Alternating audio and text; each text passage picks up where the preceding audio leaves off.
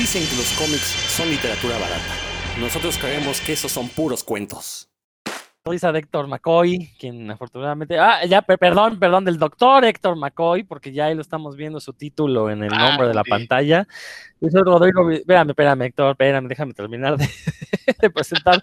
Yo soy Rodrigo Vidal Tamayo, este, después de una semana de descanso, de un merecido descanso de, esta, de este encierro, pues ya regresamos con las pilas bien puestas aquí a, Puros Cuentos, el podcast favorito de como dos o tres personas nada más, pero que afortunadamente pues este, eh, ha abierto las puertas para algunos miembros de este, de este podcast para, para encontrar otra cosa de proyectos. No les vamos a dar detalles porque este, contractualmente estamos este, negado, estamos este, negados para poder dar detalles, pero sépanse que participar en puros cuentos les puede traer buena vibra y buena suerte.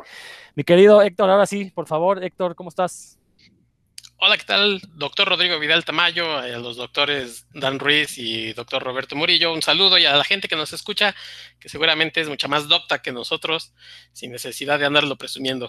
Saludos. Eso, mero. Dan, ¿cómo andas? Muy bien, todo aquí, este, utilizando, aquí Dan Lee lo saluda utilizando el, la cuenta de Dan Ruiz que me la prestó para poder grabar completo sin interrupciones este lindo programa de puros cuentos que no saben cuántas ganas le traigo. Sí, la verdad es que el tema de hoy está bueno. Y por allá anda también Roberto Murillo, a ver si lo escuchamos bien. ¿Qué tal? Hola, buenas tardes a todos, buenas tardes a ustedes. Ya listo por aquí para soltar mis imprecisiones y mis ambigüedades sobre el tema de hoy. Excelente, Roberto. Y ya no tenemos este, problemas de audio, así que vámonos de corrido. Bueno, pues el día de hoy tenemos un programa muy bueno. Ya alguna vez habíamos tocado el tema, pero ahora le vamos a dar una, eh, ¿cómo se dice? Este, una renovación. Vamos a hablar de cómics y música, o lo que es lo mismo, cómics que de alguna manera abordan el tema de la música, ya sea por ser biografías de músicos, por... Eh, incluir, bueno, hablar de la historia de algún género o algo así, ya lo, vamos a ver el día de hoy.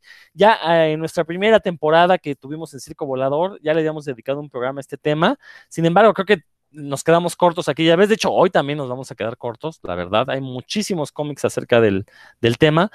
Eh, y pues aquí nomás vamos a mencionar algunos. Y pues este, vamos a comenzar con Dan, que lo veo ya muy este, emocionado y que sobre todo me comenta que él estuvo lee y lee estas dos semanas este, para traernos cómics para comentar en esta ocasión. Mi querido Dan. Sí, pues aquí tengo, aquí está, no se escuchen la voz de mi hijo que me está coachando. música para tus oídos, lo entendemos, no te preocupes. Claro que sí, es todo lo que me vino a decir, no se te olvide papá hablar de todo esto. Eh, pues tengo, la verdad leí bastantes, eh, ninguno debo aceptar que ninguno es una obra maestra que vaya a, transformar el mundo del, del, cómic o de quien lo lea, pero ah, qué divertidos son todos los que leí, la verdad. Lo primerito que, que pensé cuando dijimos, ah, cómics y música, claro, está el cómic de Parchís, pero pues ese lo leí muy poco en realidad cuando era joven. Había un, cuando era niño, qué joven, había un, un, un tipo que vivía en el piso de arriba de la casa de mi abuelita ese era el triple, tres veces más ñoño que yo, fan de Carmatrón y no sé qué, y tenía cómics de Parchís y luego nos los prestaba. Pero pues no, la verdad ni me acuerdo, ¿no? Me acuerdo nada más que salían los Parchís y ya. Pero luego me recordé todavía más, un poco más adelante, cuando visitaba tiendas de cómics cada semana. Alguna vez visité Comics S.A. y tenía la sección de cómic alternativo mexicano. Entonces me metí hasta a, a, ojearlo, esa portada, no me acuerdo cuál era la portada, pero decía el son del dolor en la portada, ¿no? Entre uno, siempre anunciaban los, los, estaba hablando del Gallito Comics, y tenía varias, siempre le ponen ahí los, títulos de los cómics que incluía, ¿no? Y ese decía el son del dolor, que es de una canción de Cuca que a mí me gusta bastante, en ese entonces me gustaba muchísimo más, claro está. Em, y sí, lo abrí, me acuerdo que me divertí, la eh, y entonces descubrí algo que se llaman los comic clips, que ya investigando estas dos semanas, pues ya supe que es algo que, que era una sección recurrente, ¿no? El comic clip del Gallito Comics, en el cual principalmente el, eh, Ricardo Camacho fue el que se encargó de esa sección, tomaba una, la, letra de una canción del rock mexicano de aquella época, estamos hablando de los 90, y, le, ilustraba. Algo que a mí me llamó la atención en los que, bueno, ahí va, ahora pueden encontrar en el blog del Gallito Comics me parece que todos los cómics, la gran, mayoría de los ejemplares de Gallito Comics, en realidad yo no los leí todos porque es mucha, mucha información, pero me enfoqué en los, en los comic clips y los que me llamaron la atención más, porque son canciones que me gustan, son El Son del Dolor, de Cuca, como ya mencioné, y Mojado de Malita Vecindad. También, este, porque le, son estilos muy diferentes en ambos y les da un giro a, la, a, la, a, lo que pasa en la letra, ¿no? Por ejemplo, en El Sol del Dolor, pues es de un tipo que está, que es como medio masoquista, ¿no? Que está ahí, se le gusta mucho a una chica, y aquí le ponen, lo pone como un, un hombre perro, este, que le gustan los olores de la mujer y demás. Esto está, le da un giro, y en eh, Mojado de Malita Vecindad, que le da, el estilo es como de un collage, como recortes de periódicos, porque no sé si recuerdan la canción o si la conocen, dice que al final se entera de la muerte de, de un tipo que se fue de mojado porque, porque lo leyó en el periódico, ¿no? Entonces fue el estilo que, que se eligió y me pareció que atractivo. En general, eh, creo que era, buena idea en su momento que el gallito, en la portada le dedicara una portada a diferentes bandas como Caifanes, Real 14, Tex Tex, eh, El Personal, entre otros, pues porque llamaban la atención del público al que estaban dirigidos, ¿no? Que era así la, la gente como alternativa. Y pues ese es uno, uno de, los, de los que traigo, los comic clips. Así los buscan en el, en el blog del Gallito Comics, los van a poder leer todos y pues darse un, una probadita de lo que se hacía cómic alternativo mexicano en los 90. Eso es, ese sería mi primer reporte, queridos amigos. Este, nada más recordar que Gallito Comics se escribe con X al final, ¿no? Comics al final, ¿no? Con X. No, así ¿No es cómics, cómics? con- Sí, sí, ah, lo encontré yo en, el, en Blogspot, ahí están, bien modernos todo. en Sí, exacto. No, pero al menos están, ¿no? Porque Sí, hay, no, sí están. hay- hay otras revistas que ya se perdieron en la noche de los tiempos. Este, pero entonces, a ver si entendí bien este comic clip, tomaban la letra de la canción y armaban una historia a partir de la letra, ¿no? Y, o sea, el- la, la- la- la letra era como el guion y ya el dibujante le metía ahí su. Órale, pues qué buena. Y dices que o sea, hay varios, ca- casi todos los números tuvieron uno.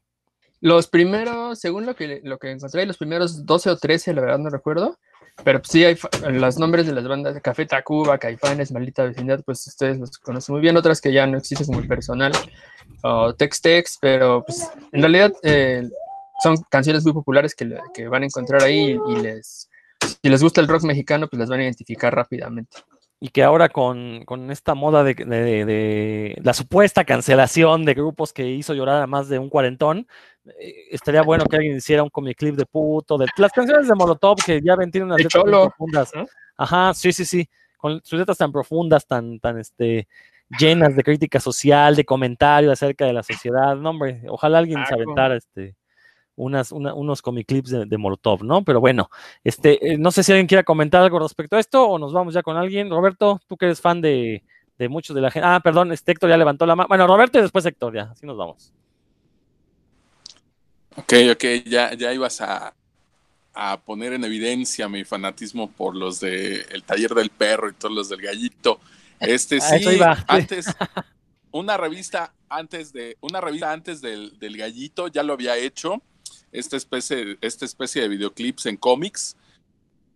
Y bueno, después del Gallito, ya años después, quien quiso continuarlo por ahí, no sé si recuerdan una revista llamada Larva, una revista de cómics delgadita por ahí. eh, no, la calidad con la que mostraban las cosas no era como su constante, pero bueno, ahí también metían como estos comic clips por ahí, ¿no? Ya estos iban un poco más eh, en, en el sentido de, de transgredir o de, de brayar un poco con, la letra, ¿no? Buscaban algunas que tenían incluso eh, letras que aludían a algo sexual. Ahorita recuerdo una canción que se llama El Planeta Sexual, eh, que salió en el soundtrack de Sexo, Pudor y Lágrimas, si mal no recuerdo, y por ahí venía ese comic clip en la de Larva Comics, ¿no? Obviamente la calidad pues, no se compara a los dibujos ni a, ni a la narrativa gráfica que hacían en, en El Gallito, pero bueno, es otro que quizá con la tradición. Planeta Sexual de los Exquisitos en el disco Escúchese Bien Fuerte del 97, por cierto. To- Toda una enciclopedia, el, el Van Lee, ¿eh? ¿Qué pasó, Héctor? Héctor, te- Oiga, yo no sé si ustedes recuerden, pero eh, por lo que me, por lo que comentaba Dan, me vino a la memoria los videorisa. También en algunos al final este, traía, pues en su estilo cómico paródico, una canción. Yo no compraba regularmente así el video risa, porque además en mis tiempos era así como que, ay, el video risa, no, ¿cómo crees? Está prohibido. de grande vas a hacer un podcast o una cosa así, me decían. Entonces, este, pues, pero sí venían estas cancioncitas, la verdad, en su estilo, y no sé, lo recordé con lo que comentaba Dan. Sí, de hecho tenía en, el, perdón que hable tanto, pero es un tema que emociona mucho. En el, en el centro de los risa, en algunos números, salieron un mini cómic para que lo recortaba, bueno, le arrancaba las páginas y lo doblabas y quedaba un mini cómic.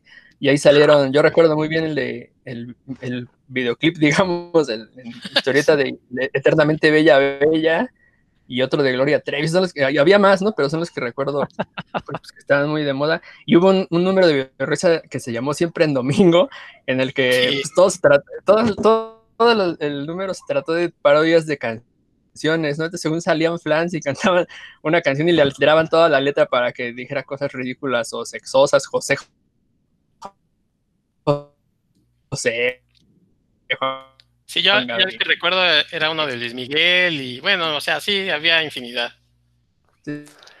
Es, todas, puras letras de, música pop de esa época, pero alteradas. Entonces había unas, unas cosas muy buenísimas.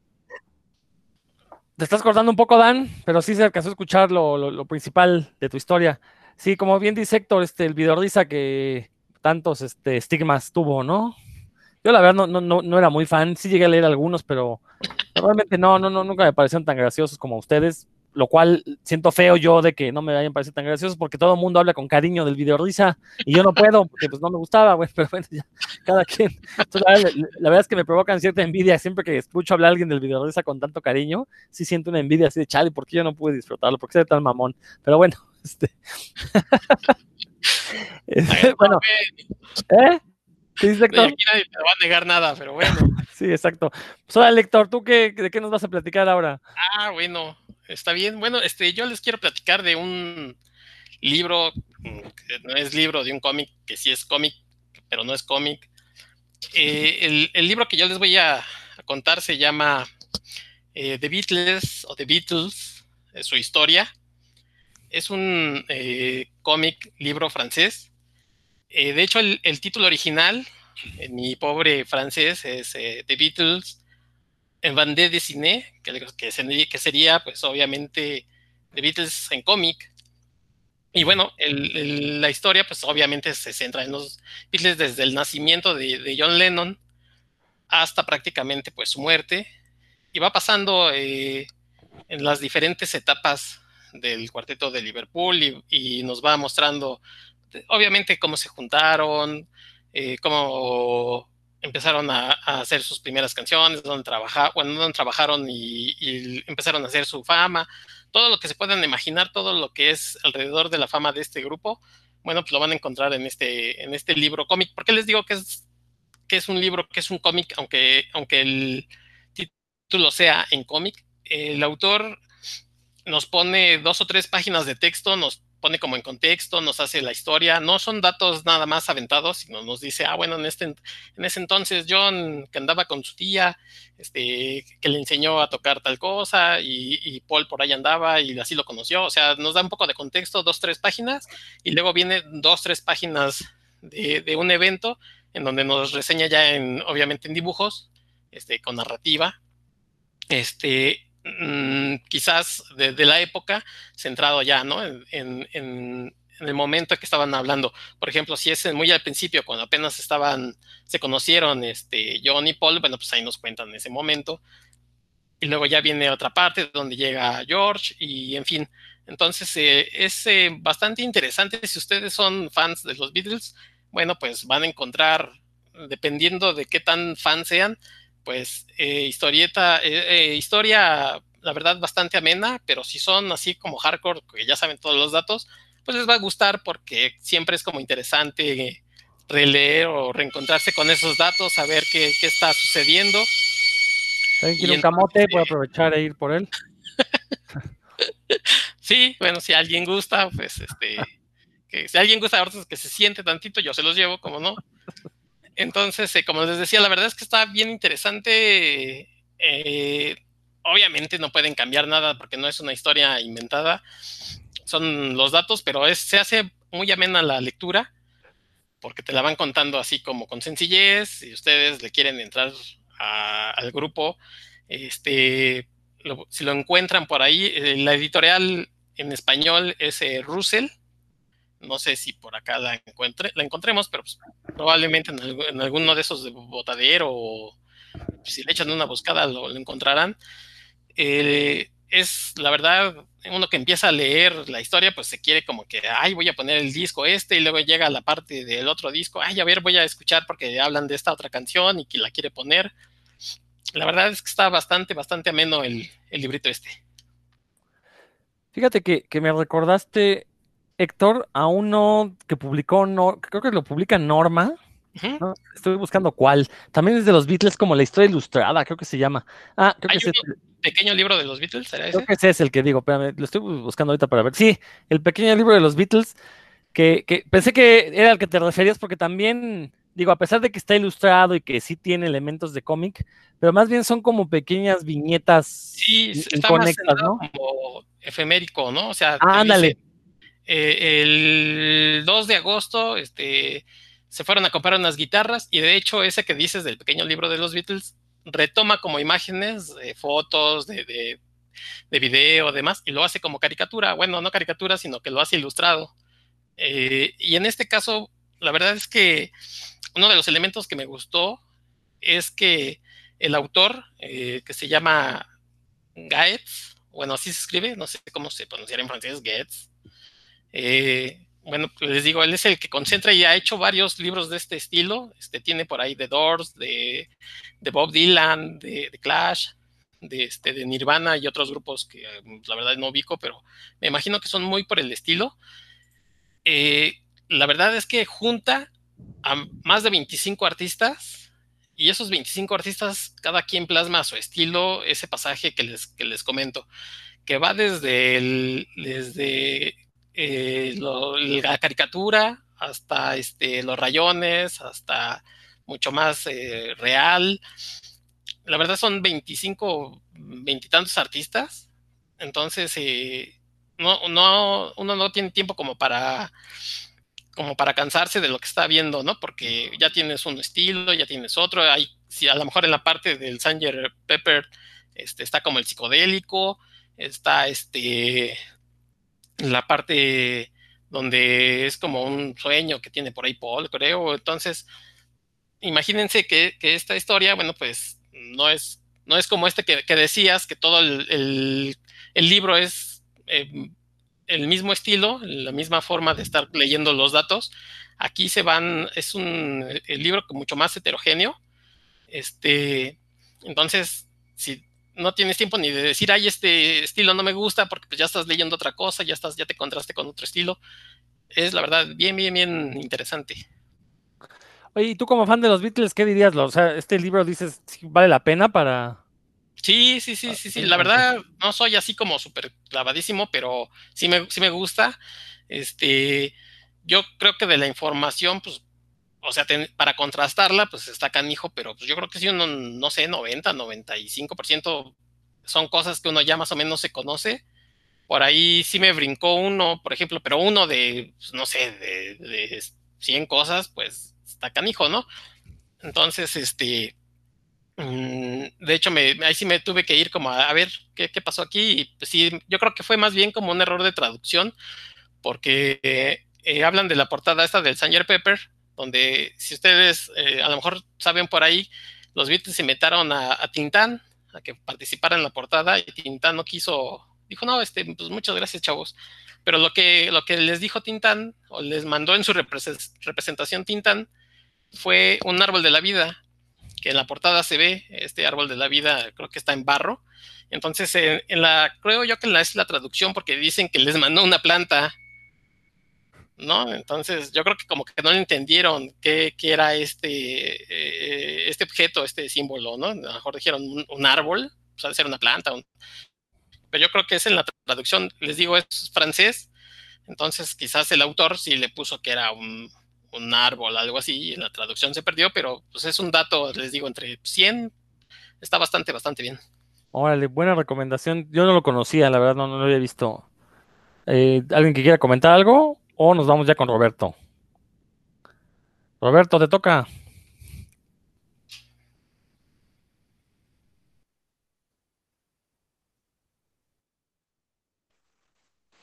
Ah, bueno, pues de esos mismos de los Beatles hay uno que tuvo muy buenas recomendaciones, ¿no? Que es este cómic del quinto Beatle. Y también por ahí en esta tienda de, de discos venden otro cómic que es de Yellow Submarine, con todo el estilo de la caricatura. Eh, no lo he comprado, no sé qué tal está, pero bueno, lo venden también por ahí, ¿no? Hay bastantes, bastantes de, los Beatles, ¿no? Se abordó mucho el tema del cómic. Ahorita que, que, estaba platicándonos de eso, Héctor, me acordé que aquí en México, eh, de este cómic que seguramente lo habrán visto por ahí, se llamaba Rocky, que también era un poquito como de biografía de algunos cantantes, sobre todo de, de bandas de rock, que tuvieron por ahí algunos finales trágicos, ¿no? Por ahí debo tener el de Kurt Cobain, estaba en blanco y negro, pues está ahí más o menos, ¿no? Y de aquí otros, eh,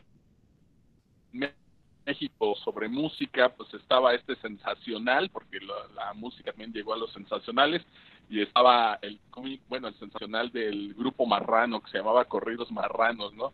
Jamás lo compré, pero sí lo veía ahí junto a los demás sensacionales, y pues supongo que, que iba por ahí por el estilo, ¿no? Pero bueno, no les vengo no les vengo a hablar de eso, es nada más por, por si tienen algún gusto que vaya en ese tenor, pues sepan que lo pueden encontrar en, cómic, ¿no?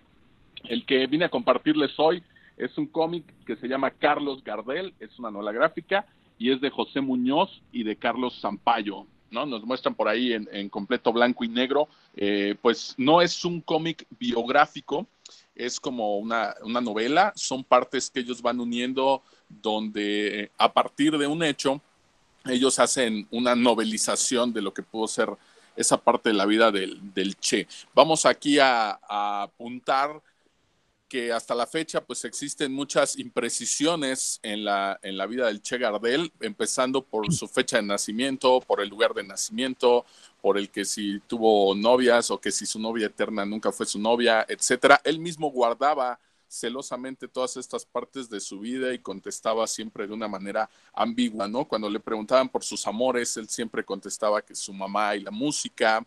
Eh, cuando le preguntaban de dónde era, él decía que él era de todo el mundo. Eh, cuando le preguntaban más de su vida, decía que pues no era él, era, era, una voz, ¿no? Era como un personaje que se había inventado. Entonces, hacer una, una historia, un cómic sobre, sobre Carlos Gardel, pues tenía que ser de esta manera un poquito eh, tirándole a, la novela, ¿no? Algo de, algo de ficción. Y bueno, por aquí José Muñoz, eh, pues él le tocó estudiar con, con, con Breccia, con Hugo Pratt, entonces ya se imaginarán por ahí el estilo de, el estilo de dibujo que maneja, este blanco y negro muy contrastado, que me gusta mucho porque en unas viñetas le va tirando a algo más realista y de repente en el fondo aparecen personajes secundarios a modo de caricatura, que seguramente son guiños de algo de ahí de Argentina que no he sabido reconocer en su totalidad. En esta edición del, del, Zorro Rojo trae 140 páginas y abre con un texto de Cortázar, aunque bueno, el texto es largo, obviamente no se los voy a leer, pero les voy a leer un par de líneas de lo que escribió Cortázar, donde dice, unos amigos me han dejado una Victrola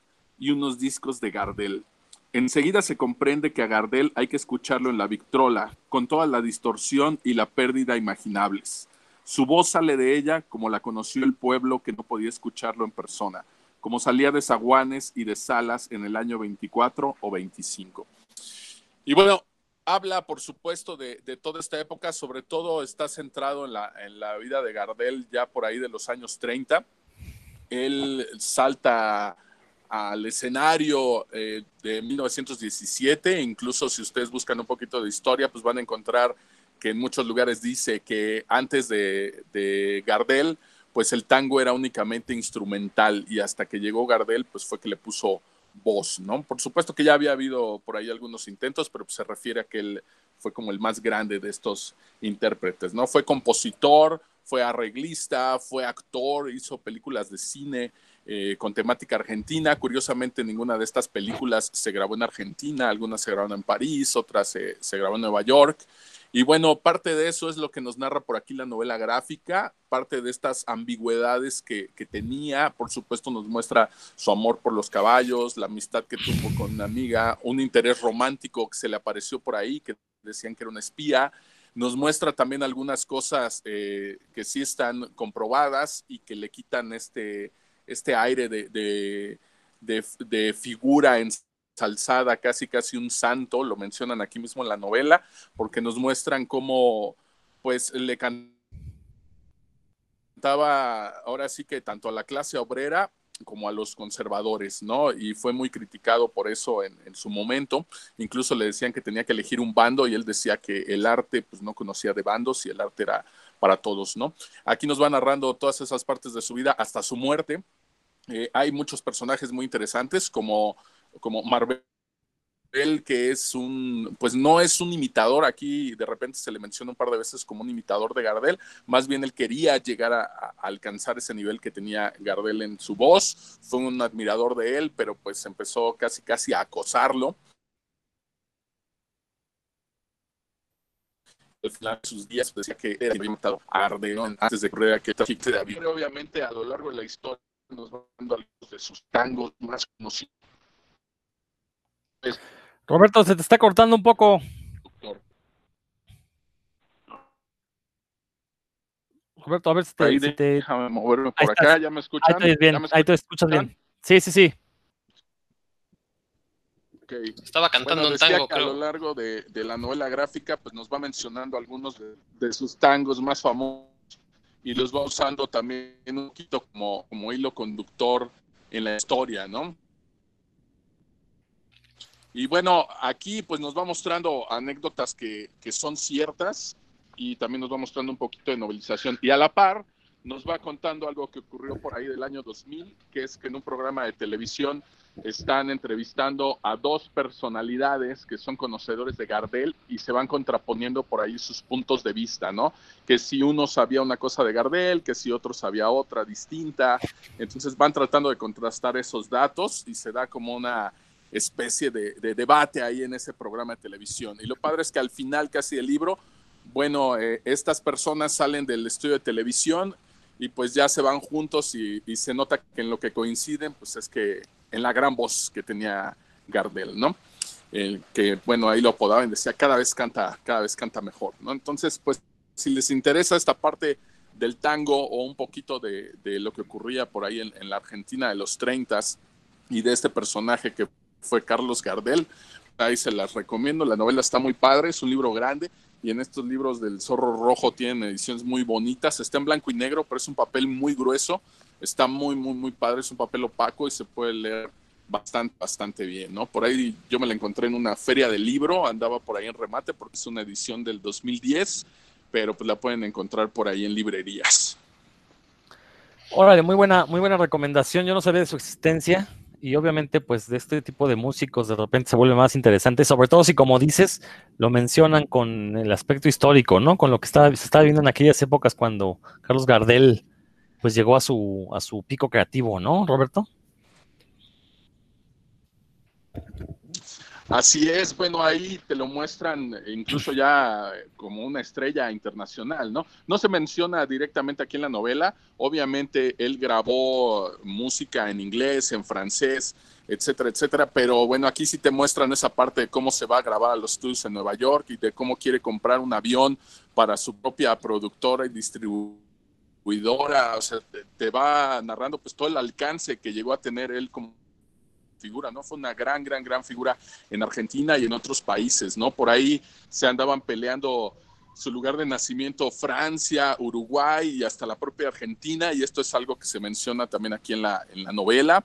Hay datos que dicen que nació en Francia y luego su mamá pues salió de ese país y llegó por ahí a Uruguay y luego a Argentina. Hay otros datos que marcan que en Uruguay, hay otros que lo ponen en Argentina, en realidad no ahí porque fue un delincuente niño, ¿no? Estuvo eso. Entonces hay acciones sobre la vida de Gardel y realmente no hay nada claro, ni siquiera su fe. O sea, puede ser ahí en el 2000 ni tapar sus restos y hasta análisis de ADN, cosa que el gobierno argentino no perdió, así es que gran, gran, gran seguirá siendo un misterio y pues está Estamos teniendo de nueva cuenta problemas con tu audio, Roberto. Pero bueno, alcanzamos a escuchar lo importante. eh, toda esta cuestión biográfica de Gardel, que, pues, como bien dices, es un, se lo pelean ahí su, su nacimiento y Argentina y Uruguay, ¿no? Bueno, este, ¿alguien quiere comentar algo sobre esto o me voy ya yo con mi recomendación? ¿Bastan? Ya, ahora sí. Pues me recordó mucho una serialización que, que sacó Editorial Vida hace en los 80 de la vida de Pedro Infante, eh, que la verdad no tuve oportunidad de, de seguirla porque pues no eran cosas que yo leyera en esa época, pero pues la, así la forma en la que la describió, eh, Robert, que por cierto tiene ese don, ¿no? De hacer eh, unas descripciones que uno quiere salir corriendo a comprar la, la, novela siempre. En este, en este caso me recordó mucho a la a esa, esa serialización de la vida de Pedro Infante. Y también al inicio dijo algo sobre el grupo Marrano, que es otro detalle, esto que había un, un, cómic en ese tipo sensacional que se llamaba Teniente Botija, que el personaje pues, era un, un, norteño ahí bajito de la policía y que era fan de los cadetes de Linares. Y eran esos personajes eran recurrentes en ese cómic. Aparecían ahí los cadetes de Linares y le ayudaban con sus aventuras y siempre cuando aparecían algo de lo que sucedía tenía relación con alguna de las letras de sus canciones ahí fuera está la verdad no tengo eso lo sé de pura memoria no tengo los datos no lo, no lo investigué nada más es lo que recordé ahorita de lo que dijo Roberto Vientos. Bueno, pues paso. ¿Tú, Héctor, vas a comentar algo? Sí, adelante. Sí, pues ya para cerrar el círculo, porque eh, Dan comentó esto del, del cómic de Pedro Infante y también, eh, bueno, yo que hablé de los Beatles, pues eh, hubo un cómic de John Lennon que se llamaba ¿Quién fue John Lennon? que también era de Beat, este, y que era un cómic igual que el de Pedro Infante, si no mal recuerdo, como en sepia, entonces le daba como un aire muy, como Muy viejito. Ajá, sí, de hecho, eh, eh, mucho más eh, antiguo, el Memín creo que salía así como en ese color. Y pues hicieron, yo creo que por, por ahorrarse una lana y dejar de colorear, pues estos cómics biográficos. Este, y bueno, este, mi primer acercamiento con esas figuras, pues igual era el cómic, ¿no? Así de, ay, a ver estos quiénes son. Entonces, ah, pues eh, los cómics para que vean que también acercan a, otras formas de arte. A la cultura, ¿no? El cómic promueve la cultura, igual, a, no nada más es parte de la cultura, sino que nos, nos abre los ojos, como el cine, también uno a través de películas aprende muchas cosas. Eh, bueno, yo quiero hablar de un cómic. Eh, en este programa somos muy fans de Paco Roca.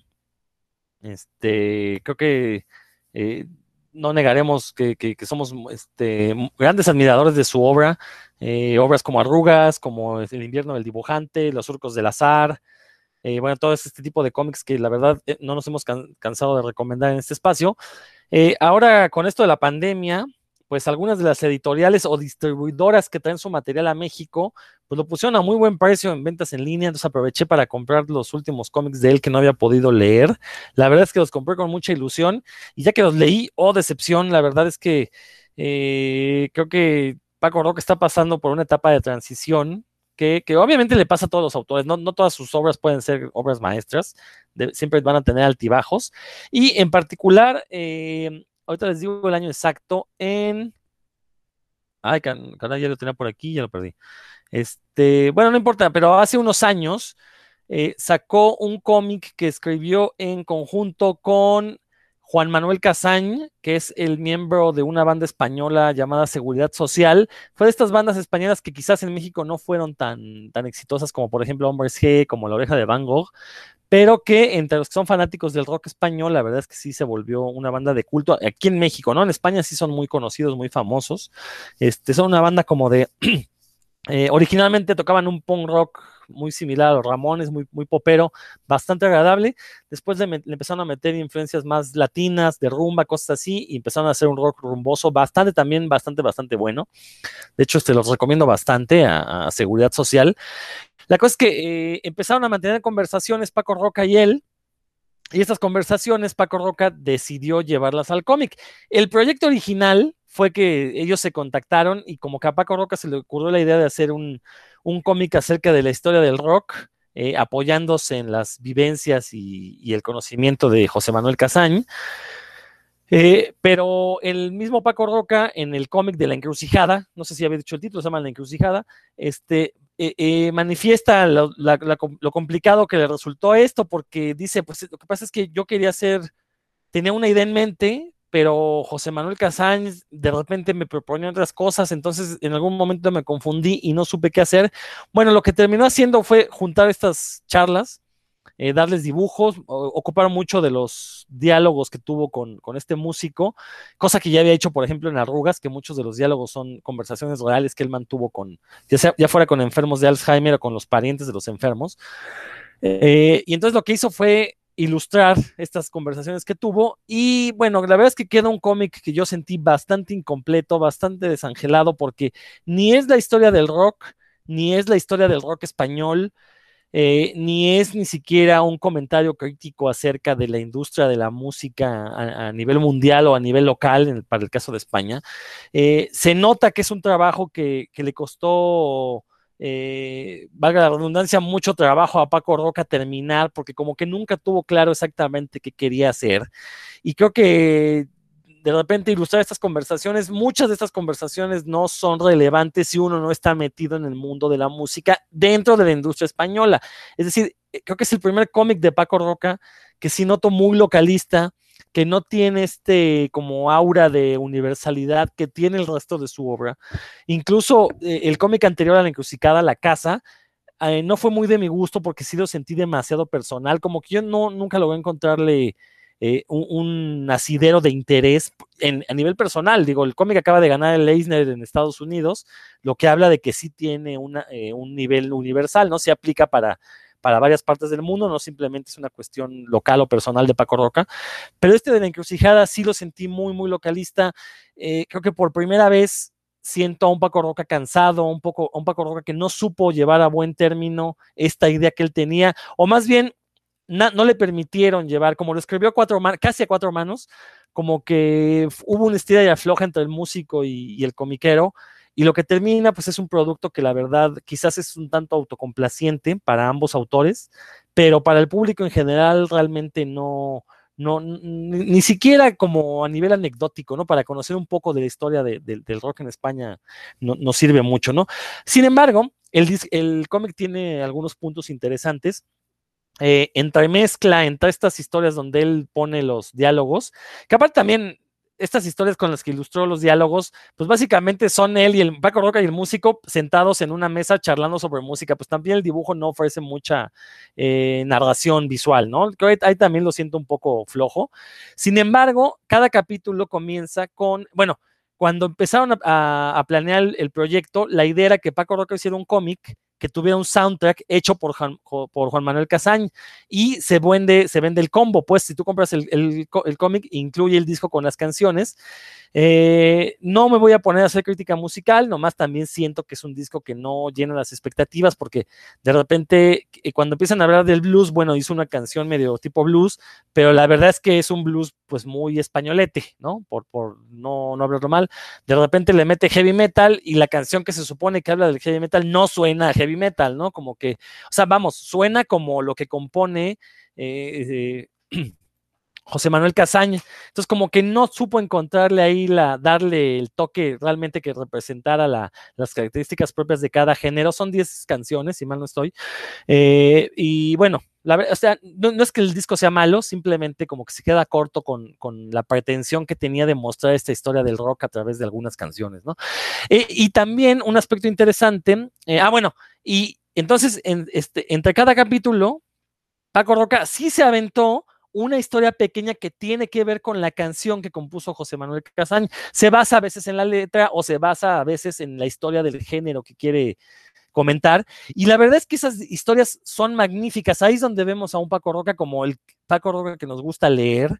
Este, por ejemplo, la que le dedican al heavy metal es una historia bellísima donde la narra el bajista de Black Sabbath, donde dice que él qué sentía cuando iban a grabar ese primer disco hace 50 años con el que surge el heavy metal. Y no, la verdad es que es una historia maravillosa. Se nota que, Paco Roca se puso a investigar él sí sobre cada género para a través de estas mini historias eh, transmitir la sensación que, se siente al escuchar cada uno de estos géneros. Ahí es donde vemos al Paco Roca comiquero, al Paco Roca que nos gusta. Desgraciadamente son, insisto, pequeñas entrecortes entre cada capítulo y ahí es donde vemos eso, ¿no? El resto del cómic, desgraciadamente, no es tan bueno. Ah, eh, otro punto interesante es que eh, a la par del cómic salió un documental del proceso de creación, entrevistas con Paco Roca, con José Manuel Casañ, que se puede encontrar fácilmente en, internet. No, no, no, hay que buscar con mucho cuidado. Igual si compran el cómic, ahí viene un código para que lo puedan eh, ver en línea sin mucho problema en, la página de Vimeo. Pero bueno, la verdad es que creo que, como decía al, inicio, La Encrucijada es un cómic de transición de Paco Roca. No es su obra más reciente, esa se llama El Canto del Cisne, una obra también escrita a cuatro manos con un diplomático, que la verdad es que es una obra bastante entretenida, pero no, pues no es el tema para este programa, después la comentaré. Eh, pero sí quería hablar un poquito de la encrucijada y, cómo también sirve para ejemplificar el hecho de que no porque un eh, artista, de un creador de cómic sea muy bueno, va a mantener ese nivel de calidad por toda la eternidad, ¿no? De repente tienen patinones. E insisto, el, propio Paco Roca lo dice en su personaje en el cómic de la encrucijada. Llegó un momento en que no sabía qué hacer con esta historia y bueno, lo que terminé haciendo pues fue esta representación de los diálogos. Como que él admite un poco de culpa, ¿no? De que quizás no, no es la historia que le hubiera gustado hacer, pero es la que terminó haciendo. Y a lo mejor si hay algún fan del rock español, un seguidor pues sí le va a encontrar algunas cositas de interés, pero el público casual creo que será difícilmente una obra que, logre atraparlos y ojalá no sea la primera obra de Paco Roca que lea alguien porque entonces lo va a ahuyentar, la verdad, ¿no? Es una obra, la verdad es que bastante menor para lo que nos tiene acostumbrados. A lo mejor si, si recopilara únicamente esas historias y lo lanzara como minicómic, creo que sería mucho más potente y ahí sí incluir el disco y entonces tienes el cómic cada uno de los cómics que, que, tiene que ver con la historia, ¿no? No sé si alguien de ustedes lo haya leído, si quiera comentar algo, si, si les haya tirado de su pedestal a Paco Roca. Yo fui el primer, este, eh, no ofendido, pero sí muy decepcionado y la verdad con ganas de llorar. Sobre todo porque, como dije hace un momento, la casa no fue muy de mi agrado, también la sentí demasiado personal, una historia en la que yo no, no logré encontrar ningún punto de interés. Y luego nos presenta la encrucijada, que bueno, pero ya a partir de ahí que esperamos que haya sido como de estos baches creativos normales en la carrera de todo artista y a partir de ahí nos entregue ya obras un poquito mejor. Roberto, ¿quieres comentar algo? Porque veo que activaste el micrófono. Este, no, no, fíjate que no lo he leído, ya, lo había visto por ahí, pero eh, creo que esto va a convertirse como en un denominador común, lamentablemente, para estos trabajos donde no tiene él la libertad total, ¿no? Creativa. Eh, la, la, mayoría de sus trabajos que me encanta pues son tirándole a cuentos o novela y pues son cosas que él va armando, ¿no? A su gusto y, como decía, con total libertad. Y pues creo que aquí, precisamente como el invierno del dibujante, este que mencionas ahorita, hay otro para un museo, pues no, no se nota tanto ese Paco Roca porque son trabajos ya como eh, por encargo, como limitados de alguna manera, ¿no? Entonces creo que ahí es donde donde radica el que tal vez no nos hayan gustado tanto. Este en particular, pues no, no lo he leído, voy a tratar de echarle el ojo a ver qué tal. Bueno, ya me dijiste tú que no te gustó, pero pues de todos modos hay que echarle un ojito. Sí, totalmente, sobre todo si son fans de Paco Roca, pues tienen que leerlo y formarse su propia opinión. Pero bueno, este, insisto, creo que su último cómic hasta la fecha, El canto del cisne negro, ese sí me gustó bastante, a pesar de que tiene por ahí unos dejos colonialistas de, España hacia, hacia, América Latina. Sin embargo, es una historia de, un, misterio, una entrega diplomática bastante, bastante interesante, que aunque también escribió cuatro manos, sí se nota que alguien le metió mayor calidad literaria a diferencia de la encrucijada, ¿no? Como que tuvo un mejor corrector de estilo, como que sí, se dio cuenta del error que cometió en la encrucijada y en esta del canto del cisne negro como que ya supo mejor por dónde llegarle. Héctor, ¿quieres comentar algo? Ya también vi que activaste el micro. Ya, digo, no es el tema y creo que ya lo tocamos en algún programa al Paco Roca, pero creo que es un autor que sí puede llegar a tocar como diferentes fibras, porque entre nosotros no nos ponemos a veces de acuerdo cuál es el mejor, porque a cada quien le gustan diferentes cosas.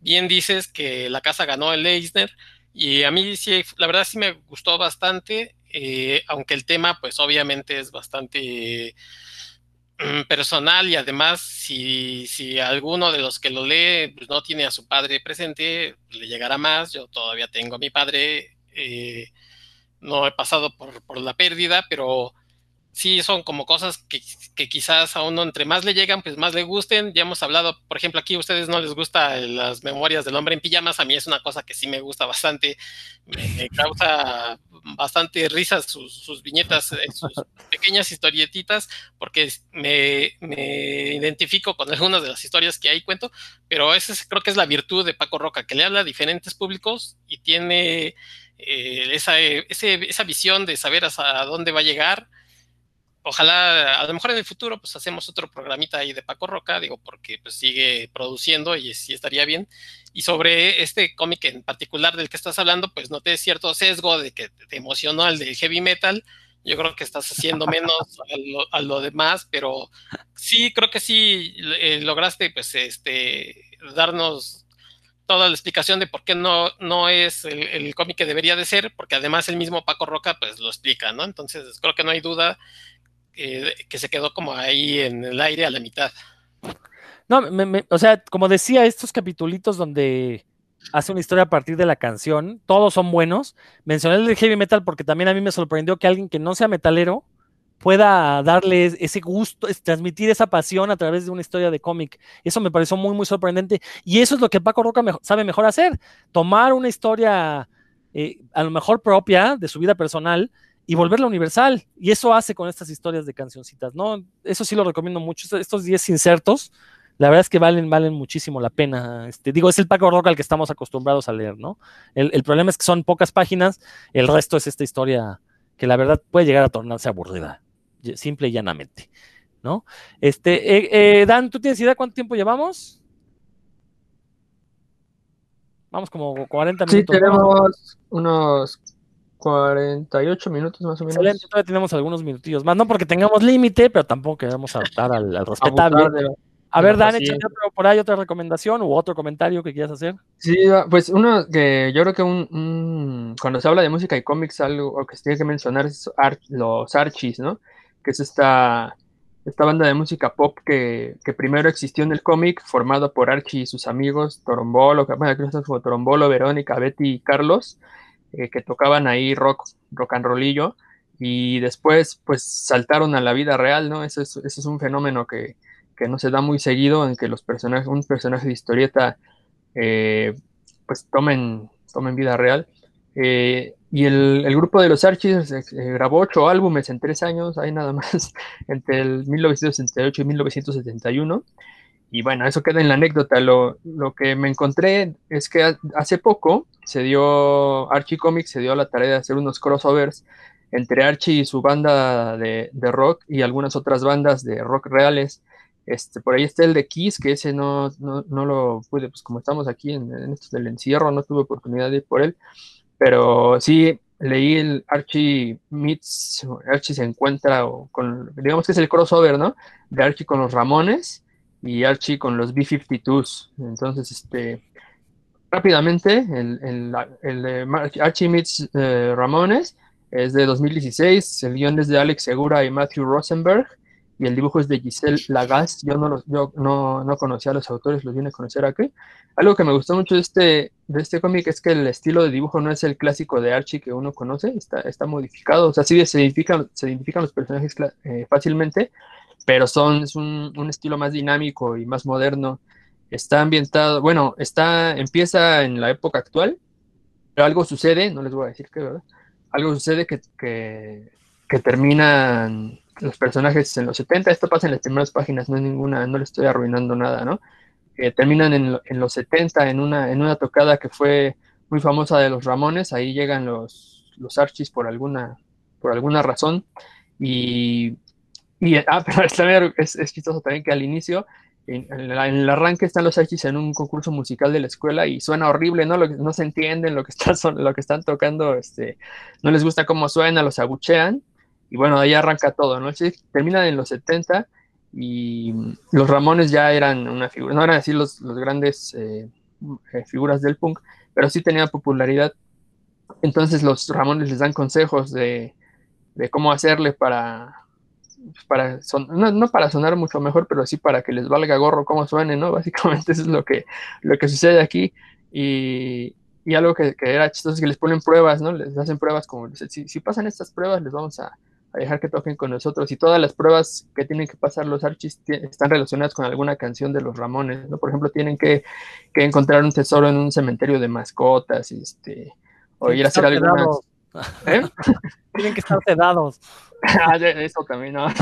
Tienen que, que, llegar pidiendo aventón a Rockaway Beach y así, ¿no? Vienen de, diferentes, todo relacionado con canciones de los, de los Ramón. El, y pues eso sucede, ¿no? Como en eso, de eso, de eso va. Como se darán cuenta, no es algo muy profundo, pero sí está, está bastante divertido. Y eh, este es un, one shot, un número unitario, como de 48 páginas más o menos. Bueno, son más de 50, pero con extras, ¿no? y en el otro, el de Archie, conoce o se encuentra con los B-52s. Este es de este año de 2020. De hecho, ese alguna vez yo lo, lo vi en una conocida tienda de la Ciudad de México en Félix Cuevas. Ahí fue donde lo leí. No le vayan a decir ahí a nadie, pero ahí fue donde, lo leí. Este, los, los autores son ah, otra vez Alex Segura y Matthew Rosenberg. Y aquí el dibujante es Dan Parent. Que sí, e, este sí está hecho con todo el estilo de los de los de Archie.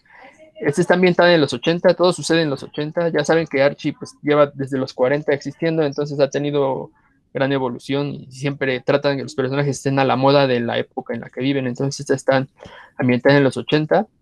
Aquí, así, la premisa básica es que los Archies se pelean, están separados y por casualidad los B-52s van a, tocar en el estudio de TV donde trabaja Archie.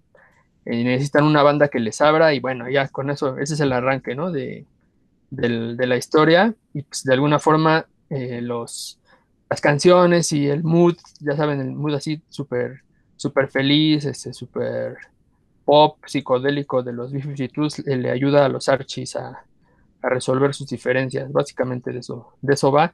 Y pues, todo con, siempre están cantando el rock de la langosta y este, Love Shack y demás. Bueno, a mí los B-52s es una banda que me gusta mucho, me ponen de muy buen humor. Entonces me cayó muy bien leerlo. Ambos, ambos números están, yo creo que son pues para dirigidos a, fans, ya sea de los Ramones o los, de los B-52s, y creo que en ese sentido cumplen con su, con su misión, porque pues uno que a mí estas dos bandas en específico sí me gustan bastante, y pues los leo uno con mucho gusto, ¿no? Ver ahí a sus músicos eh, favoritos interactuando con los Archies y, y, que las rolas tengan que ver en la, en la aventura, pues es, es digamos que está lleno de detalles y es divertido. Entonces los recomiendo ampliamente para fans de estas bandas. Si no son fans de estas bandas, pues es una lectura y así como para pasar un ratillo nada más, no es este, no es tan importante, pero pues se las se los recomiendo. Si les gustan esas bandas, se van a divertir a la hora de leerla. Excelente, como bien dices, eh, Dan, eh, sí son cómics que, bueno, pues, lo, que pretenden es llegar a otro tipo de públicos, no, no tanto para los que leen Archie, sino justamente para los fans de estas bandas que mencionas. Y fue parte de esta, pues no campaña, más bien de este giro que dio Archie Comics para posicionar al cómic de Archie sacarlo sobre todo de la, de la escena comiquera, ¿no? Donde incluso también ya estaba a punto de desaparecer.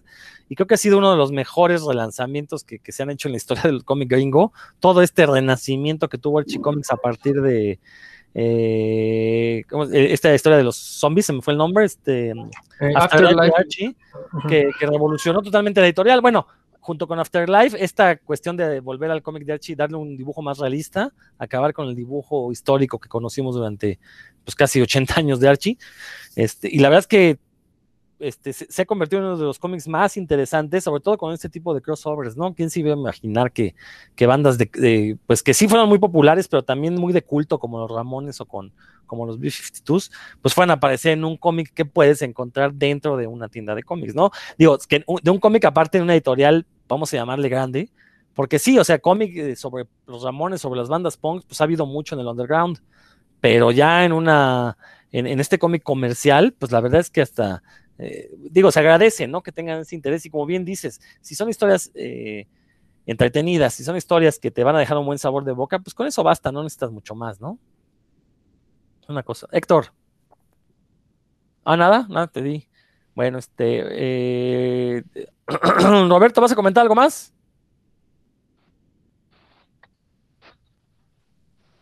Este, pues una, una no recomendación bueno, no sé, no sé si me escuchan por ahí, pero pues ahí les tengo una, una no recomendación que me, me encontré por ahí Ah, entre en un remate de libros donde estaban los, los cómics y todo esto, estaba una supuesta novela gráfica que se llama Vicente Gallo, primer LP y novela gráfica, ¿no? Venía cerradito con plástico y toda la onda y supuestamente incluye un CD y un DVD. Y pues bueno, ahí me aseguraron que sí, que era una novela gráfica. Es de Juice y dice incluye DVD con material exclusivo. Solamente que al abrirlo, pues en realidad son como unos dibujos, como un cuento medio mafufo que ni siquiera terminé de leer, nada que ver con un cómic ni novela gráfica. Entonces, pues por ahí, si se lo encuentran, pues ojéenlo antes de, cometer el error de comprarlo, como yo, que no es una novela gráfica, ¿no? Afortunadamente creo que pagué como 50 pesos por ella y ni siquiera me molestia de poner el CD ni el DVD, no sé qué traigan, pero pues por ahí alguien, si le suena Vicente Gallo, no sé si será este cantante, músico, compositor o lo que sea, bueno, pues por ahí sacó con Juice una especie de libro eh, de un cuento con, que incluye un y bueno. Te estás cortando, Roberto, te cortas. querido, eh, nuestro infante, hubo unos que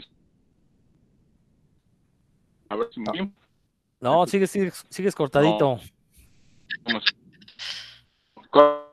Bueno, bueno. Bueno, bueno, te- tenemos fall- fallas de audio con Roberto Murillo. Ya- Es que pues, ese es el problema de vivir en un lugar que no existe. Pues de repente la señal no llega, está difícil encontrar señal en, en- en aquellas zonas, ¿no? Pero bueno, este. eh, eh, Héctor, ¿vas a comentar algo más? No, bueno, este, rápidamente, siguiendo sobre un poco sobre sobre mi tema, o bueno, sobre lo que les hablaba, a lo mejor esto es muy conocido, pero a quien nos escuche por ahí no lo sepa, porque no necesariamente está miscuido en este mundillo. Alguna vez se dijo que Paul McCartney se había, o lo habían matado, se había matado en un accidente de automóvil, y entonces el más grande detective de DC Comics, pues entró al quite y hicieron una, una historia publicada precisamente en eh, Batman número 222 de 1970, en donde intentaba investigar qué había pasado, si estaba muerto o no. Y bueno, pues ahí está, por ahí lo encontrarán seguramente en línea, no tiene ningún problema. Batman 222, habla so- el detective, el, el hombre caballero oscuro, eh, buscando estos, estos datos sobre Paul McCartney. ¿Murió o no murió? Murió antes que John Lennon, por eso ya no se juntan, por eso Paul McCartney, este, pues mm, sacó ya discos más bien medianones, alguna otra canción por ahí, no tan buena, pero bueno, pues chéquenlo, chéquenlo, es Batman 222. Oye, ¿Tú lo leíste, Héctor? Uy, pues lo ha de haber leído, porque creo que sí lo sacó por aquí, no sé si Novaro, y la verdad es que no, no lo he leído otra vez, de otra, otra, otra vez, y probablemente no le puse la atención que debía, y bueno, ahorita me acordé, pero pues, lo voy a buscar a ver qué onda. Sí, yo- hace poco vi la portada y la verdad es que sí me provocó mucha curiosidad, sobre todo saber si, si, sí resuelve el misterio. Si, si nos dice si Paul McCartney está vivo o está muerto y tenemos un impostor. Este, espero que no sea como el Batman de, de- de Christopher Nolan, que nunca resuelve un misterio. Esperemos que este Batman sí sea, sí sea el, Oh, el- el mero mero chipocles. ¿eh? ¿No? Bueno, ya nada más para despedir, voy a recomendar este otro cómic. eh, de hecho, no, tenía yo pensado hablar de dos, pero ahorita que mencionaron a los Ramones, me acordé, claro, eh, que eh, la editorial D-Books publicó y que está llegando a México, eh, gracias a la a Malpaso Ediciones, publicó una biografía de los Ramones que se llama One, Two, Three, Four Ramones. Es un cómic francés escrito por Bruno Cadén, Javier Betocort y dibujado por Eric Cartier. Y la verdad es que es un cómic bastante, bastante bueno. Es muy cortito, son, ¿qué serán? Como 60, 70 páginas. Eh, está contado desde, desde la- el punto de vista del el guitarrista original, Didi Ramón. Y la verdad es que me sorprendió este cómic porque es una visión, digo, al, al no ser gringos los, los autores, pues no, no idolatran al grupo. Eh, de hecho, yo ahí descubrí algunas cosas. Los Ramones nunca fueron totalmente exitosos en Estados Unidos, son más una banda de culto en Estados Unidos. Y realmente su éxito llegó cuando se desintegraron porque pues ya muchos de los grupos punks que en los años 90 sí tuvieron fama, como Green Day, como este Blink 182, pues sí ya mencionaban que los Ramones habían sido su principal influencia, entonces como que todos estos chavitos que escuchaban estos grupos se volcaron a escuchar a los Ramones y ahí se empezó a gestar su leyenda, pero realmente uno lee esta biografía y sí se queda con el ojo cuadrado de repente de descubrir que pues este, vivían casi casi en la pobreza, en parte porque pues el, el manager se los estafó, la disquera los estafó, este, después de su debut, realmente sus discos no fueron tan exitosos como, como podríamos creer los que lo vemos desde estos países donde fueron muy, muy populares. Eh, de hecho, es muy chistoso como mencionan que en Argentina son super ídolos, en Argentina llenaban estadios, cosa que en Estados Unidos nunca pudieron hacer.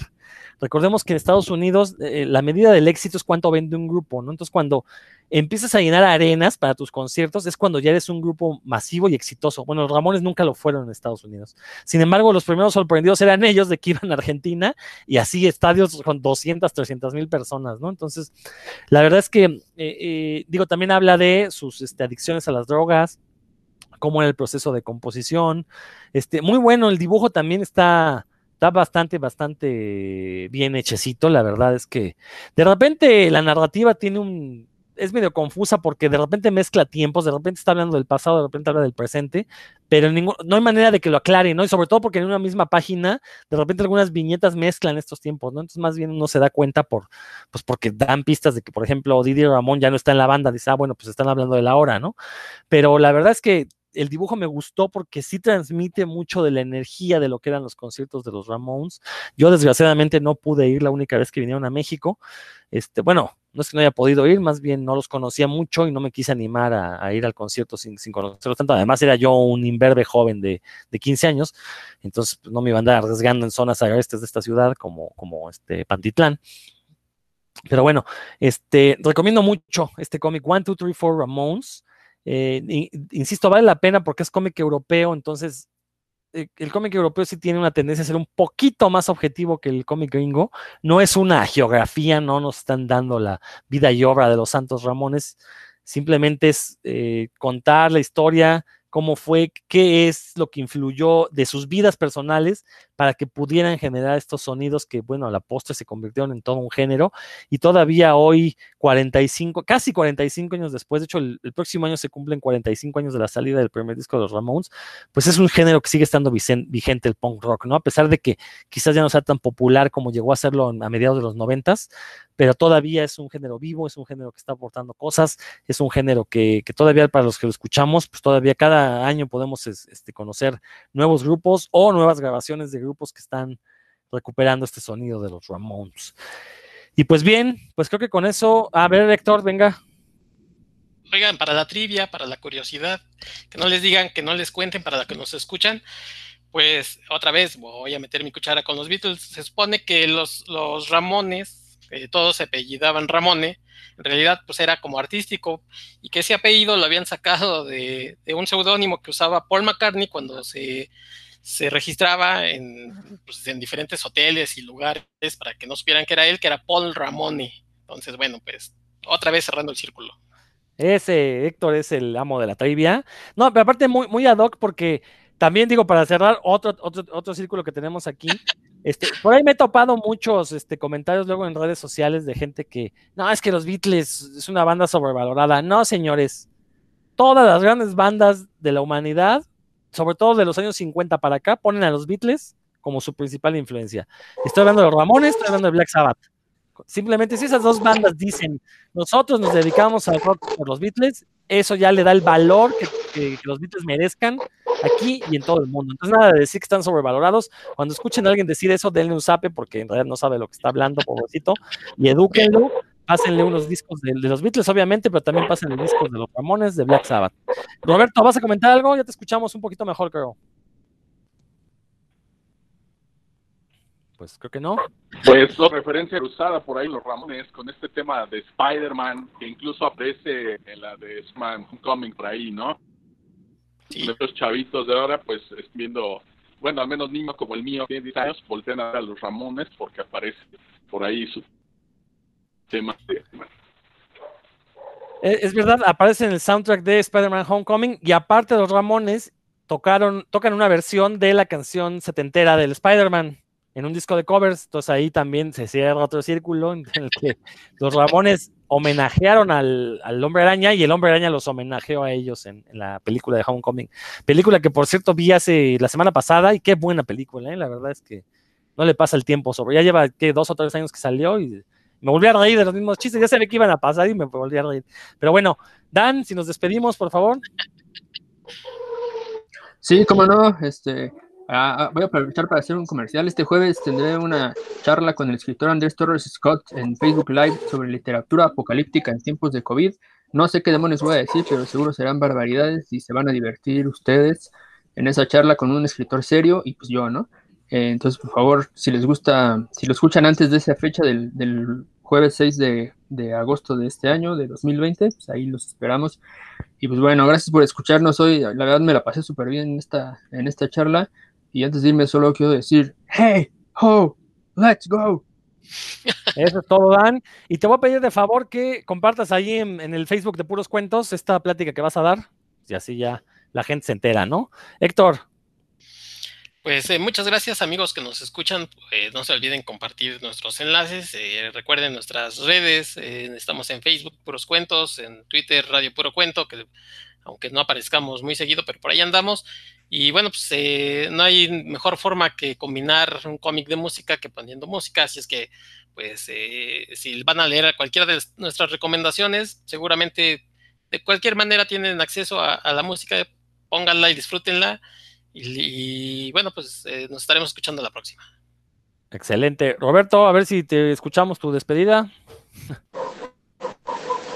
Bueno, pues muchas gracias por escucharnos y si quieren seguirle buscando ahí a los cómics y la música, se van a encontrar con muchísimas, muchísimas cosas. Hasta Bronco tuvo cómic, hasta el Buki tuvo uno, nada más que no sé por qué decía la vida de Jesús en la portada, pero por ahí se los van a encontrar. Échenles un ojo. Nos vemos, nos escuchamos la próxima semana.